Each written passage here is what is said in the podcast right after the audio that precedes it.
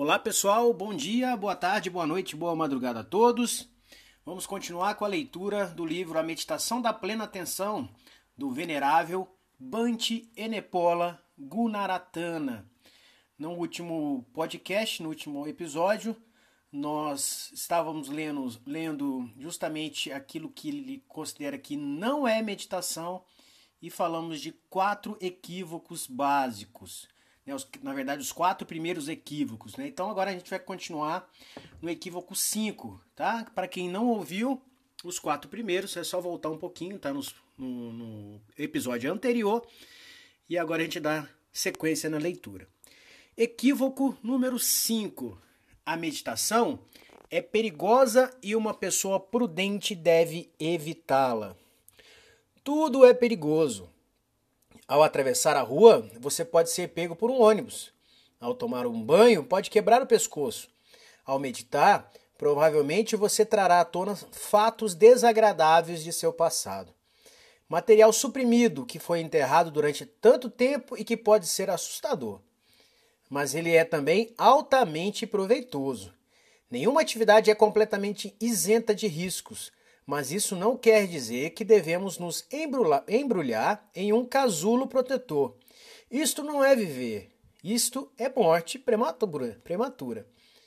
A maneira de trabalhar com o perigo é conhecer sua extensão, onde ele pode aparecer e o que fazer quando isso acontece. É o propósito desse manual. Vipassana é o desenvolvimento da consciência. Isto em si mesmo não é perigoso, pelo contrário, o aumento da tensão é a salvaguarda contra o perigo. A meditação, quando corretamente feita, é um processo suave e gradual. Pratique aos poucos, tranquilamente, e o desenvolvimento de sua prática ocorrerá de maneira muito natural. Nada, nada deverá ser forçado. Mais tarde, sob a proteção sábia e exame minucioso de um mestre competente, você poderá acelerar o ritmo de seu desenvolvimento através de períodos de meditação intensiva. No começo, porém, vá com calma. Trabalhe suavemente e tudo estará bem. Equívoco número 6. A meditação é para santos e monges e não para pessoas comuns. Essa atitude é muito comum na Ásia, onde monges e homens santos recebem amplíssima reverência ritualizada. É muito parecida com a atitude ocidental de idolatrar artistas de cinema e heróis do esporte. São estereótipos, parecem ser gigantes e lhes atribuem características fabulosas que, na verdade, nenhum ser humano pode ter. Mesmo aqui no Ocidente, existe um pouco dessa opinião sobre meditação. Espera-se que o meditante seja uma pessoa prodigiosamente piedosa e em cuja boca a manteiga nunca se derrete. Um ligeiro contato pessoal com pessoas, com essas pessoas, afastará rapidamente essa ilusão. Geralmente são pessoas de enorme energia e alegria, pessoas de um vigor assombroso. É verdade que muitos homens santos meditam, mas não meditam porque são homens santos. É o inverso. São homens santos porque meditam.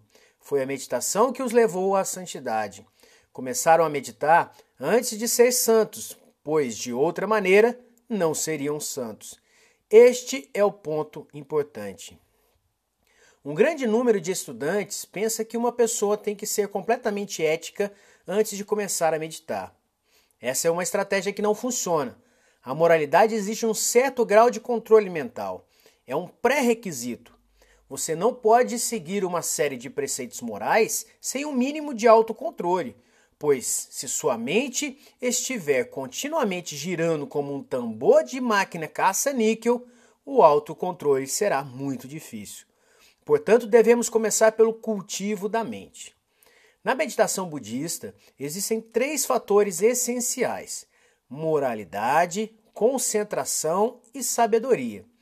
Os três crescem juntos à medida, à medida que a sua prática se aprofunda.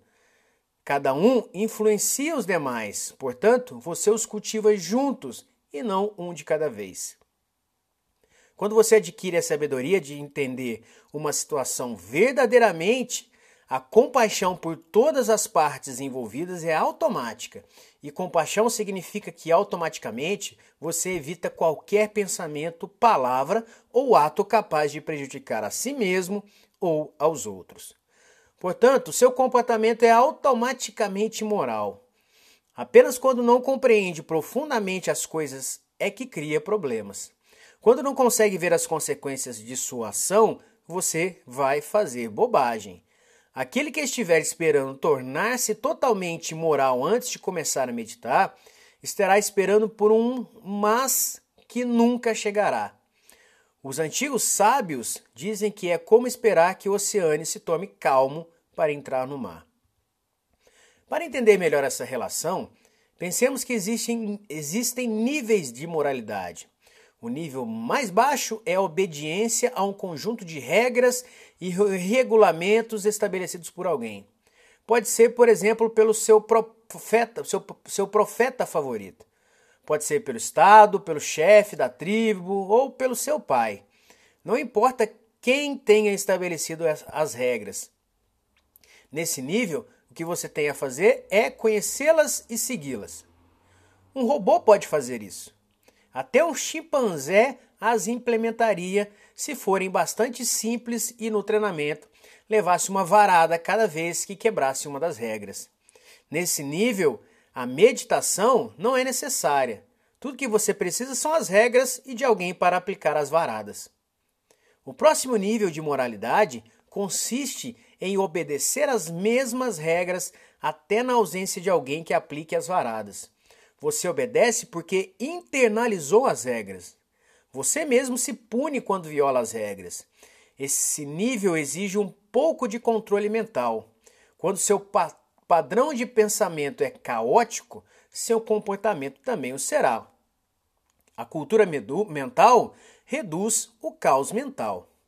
Existe um terceiro nível de moralidade que pode ser chamado de ética e um nível bem superior na escala, uma verdadeira mudança de paradigma na orientação.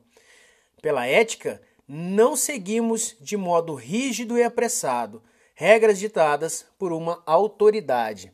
A pessoa escolhe seu próprio comportamento de acordo com as necessidades da situação. Esse nível necessita inteligência genuína e habilidade para que em todas as situações se possa jogar com todos os fatores e chegar a uma resposta única, criativa e apropriada.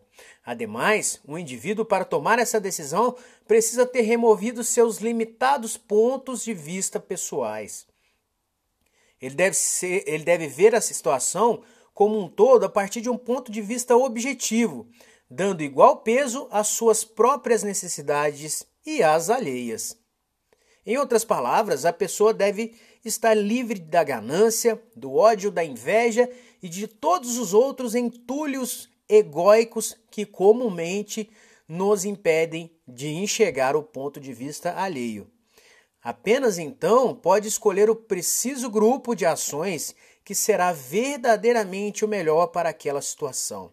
Sem dúvida, a não ser que tenha nascido um santo, esse tipo de moralidade necessita de meditação. Não há outro modo de se adquirir essa habilidade. Além do mais, esse nível demanda um exaustivo processo de escolha. Caso tente computar todos os fatores de cada situação com sua mente consciente, você vai se cansar. O intelecto não consegue manter no ar muitas bolas ao mesmo tempo. Há uma sobrecarga. Felizmente, essa escolha pode ser feita com facilidade em um nível mais profundo de consciência. A meditação pode realizar esse processo de escolha. É um sentimento extraordinário. Um dia você, vê, você se vê diante de um problema, vamos dizer, lidar com o último divórcio do tio Herman. Soa insolúvel, são tantos talvez que colocaria o próprio rei Salomão em dificuldades. No outro dia, você está lavando louça, pensando em outras coisas, outra coisa diferente, e de repente surge a solução. Emerge das profundezas da mente e você diz: Ah, entendi. e tudo se resolve. Esta espécie de intuição só ocorre quando você desliga os circuitos lógicos ante o problema e dá para a mente profunda a oportunidade de elaborar a solução. A mente consciente só faz atrapalhar. A meditação ensina como se desvencilhar do processo de pensamento. É a arte mental de sair do seu próprio círculo vicioso, sendo uma atividade muito útil na vida cotidiana. Com toda certeza, a meditação não é uma prática irrelevante reservada para setas e ermitões. É uma habilidade prática focada nos eventos do dia a dia e tem aplicação imediata na vida de todos. Meditação não é uma coisa do outro mundo. Infelizmente, esse fato se constitui em uma desvantagem para certos estudantes, eles iniciam a prática na expectativa de uma revelação cósmica instantânea acompanhada de um coro angelical. O que realmente eles obtêm é um modo mais eficiente de remover o entulho e lidar melhor com o divórcio do tio Herman. Não há necessidade de eles ficarem desapontados. Solucionar o entulho vem em primeiro lugar. As vozes dos arcanjos demorarão um pouco mais. Equívoco número 7. A meditação é fugir da realidade. Incorreto. Meditação é ir ao encontro da realidade. Ela não os isola da, da dor da vida. Permite um mergulho tão profundo em todos os aspectos da vida que você ultrapassa a barreira da dor e atinge para além do sofrimento. Vipassana é uma prática realizada com a intenção específica de enfrentar a realidade, experimentar a vida de uma maneira integral, exatamente como ela é, e suportar aquilo que encontra. Ela permite pôr de lado as ilusões e libertar-se daquelas educadas pequenas mentiras que vem contando a si mesmo o tempo todo. O que existe, o que existe está aqui. Você é o que é, e mentir a si mesmo sobre suas próprias fraquezas e motivações apenas o liga mais firme à roda da ilusão. A meditação vipassana não é uma tentativa de esquecer ou de, de encobrir seus problemas. É aprender a ver-se como de fato você é. Ver o que está ali e aceitá-lo completamente. Somente assim poderá mudá-lo. Equívoco número 8. A meditação é uma bela maneira de inebriar-se.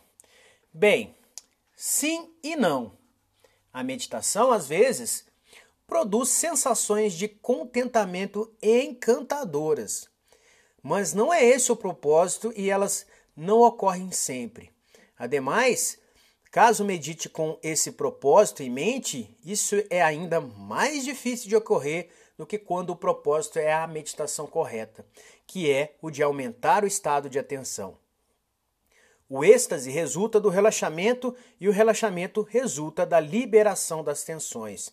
Buscar o êxtase na meditação introduz tensão no processo, o que termina por atrapalhar a cadeia de eventos. É uma pegada ardilosa. Você só, só alcança o êxtase se não procurá-lo. Além do mais, caso esteja buscando euforia e boas sensações, existe um caminho mais fácil de obtê-las. Elas estão disponíveis nos bares e com suspeitosos indivíduos pelas esquinas por todo o país. O propósito da meditação não é a euforia. Ela frequentemente aparece, mas deve ser olhada como um subproduto. Ainda assim, é um efeito colateral muito prazeroso e se torna mais e mais frequente quanto mais meditar. Entre os praticantes mais avançados, não há dúvida sobre esse ponto. E equívoco número 9. A meditação é algo egoísta. Certamente ela se assemelha a isto. Lá está o meditante sentado sob a sua pequena almofada. Estará doando sangue? Não. Estará ajudando as vítimas de um desastre? Não. Porém, examinemos sua motivação. Por que procede dessa forma? Sua intenção é purificar sua mente da raiva, do preconceito e do ressentimento. Ele está ativamente engajado no processo de afastamento da cobiça, da tensão e da insensibilidade. Esses são os verdadeiros obstáculos à sua compaixão pelos outros. outros. Enquanto não se livrar deles, qualquer boa obra que tiver feito provavelmente será apenas uma ampliação do seu próprio ego e a longo prazo não são de nenhuma ajuda. Prejudicar em nome da ajuda é um dos mais antigos jogos. O grande inquisitor da Inquisição Espanhola tinha os mais sublimes motivos. A execução das bruxas de Salem teve lugar em, em nome do bem público. Examine a vida pessoal de meditantes avançados e com frequência verá que se dedicam a serviços humanitários. Raramente os verá em cruzadas missionárias, prestes a sacrificar alguns indivíduos em nome de alguma ideia piedosa. A verdade é que somos mais egoístas do que supomos. Quando permitimos, o ego encontra um jeito de transformar as atividades mais sublimes em lixo. Através da meditação, nos tornamos cientes de, cientes de nós mesmos, exatamente como somos, identificando os numerosos artifícios sutis com que manifestamos nosso egoísmo. É então que verdadeiramente começamos a ser genuinamente isentos de egoísmo. Purificar o egoísmo não é uma atividade egoísta. Equívoco número 10. Quando você medita, senta e busca pensamentos sublimes. Novamente errado. Existem certos sistemas de contemplação que fazem coisas desse tipo, mas não é o Vipassana.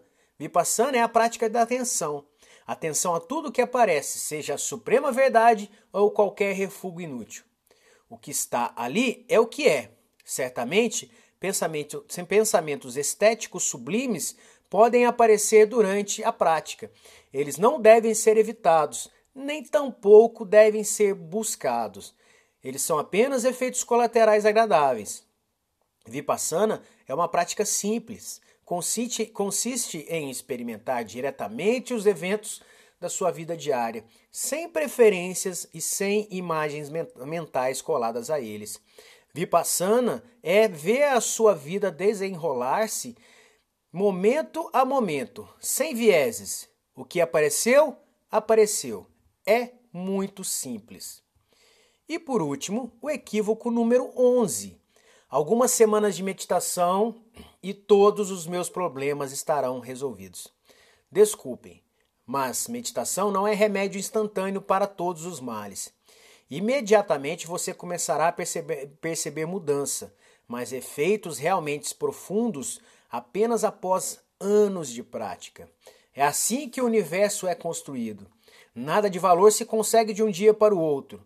Sob certos aspectos, a meditação é difícil, requer uma longa disciplina e às vezes um processo penoso de prática. Cada vez que sentar em meditação, obterá alguns resultados que frequentemente são mais sutis.